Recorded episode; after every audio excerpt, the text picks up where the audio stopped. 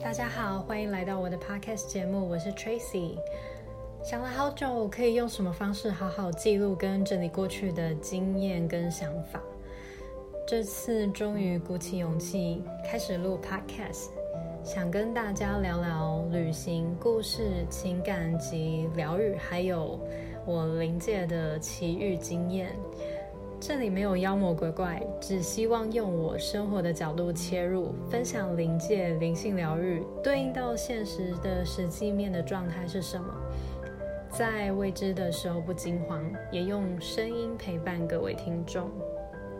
我也邀请在经营自媒体的一些朋友，一同分享在世界的不同角落，甚至在台湾也能有不一样的生活形态。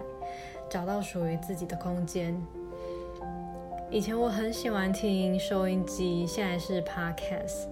周六下午的时候，喜欢听台北都会音乐电台的韩良露老师在聊他的旅行，他的叙述总是让人看到当时的画面。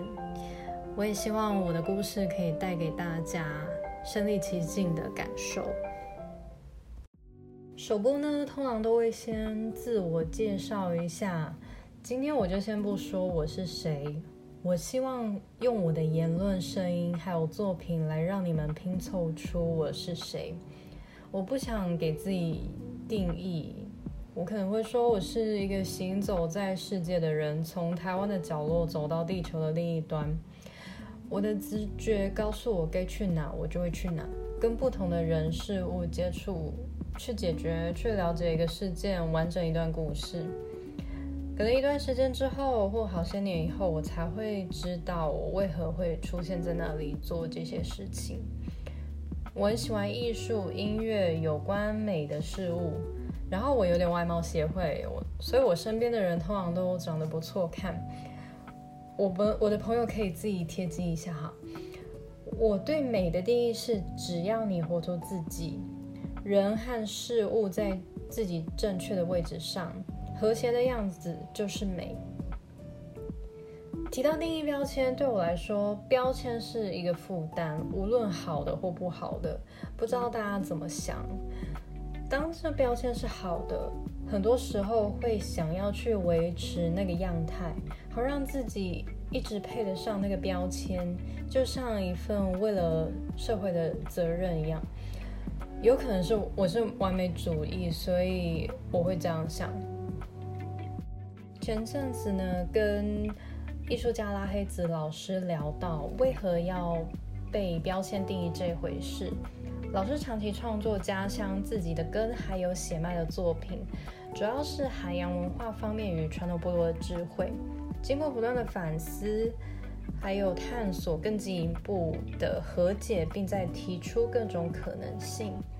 从族群文化议题来到海洋环境议题，老师不会介绍自己是原住民艺术家，因为这样好像就是给自己一个自我分类。大家接着就会有自己对于这个分类的自动脑补原本的这样的既定印象，然后就会对作品产生一种隔阂。老师会希望在还没有知道相关类别前。第一眼看到这个作品的经验，去感受艺术家所要传达的内涵。有了疑问之后，再去细细的探究后面的背景。希望是借由作品本身看见个体，而非看到种类的标签，这样带来可能的预设立场来认识一个人或一位艺术家，他背后的种种倡议，这样有点可惜。从自我介绍扯到这，这只是一部分的我的呈现。如果喜欢我的声音陪伴睡觉、做事或通勤，欢迎持续追踪我的频道，也可以留言给我建议或鼓励，都是我持续创作的动力哦。好啦，我们下次再见喽，拜拜。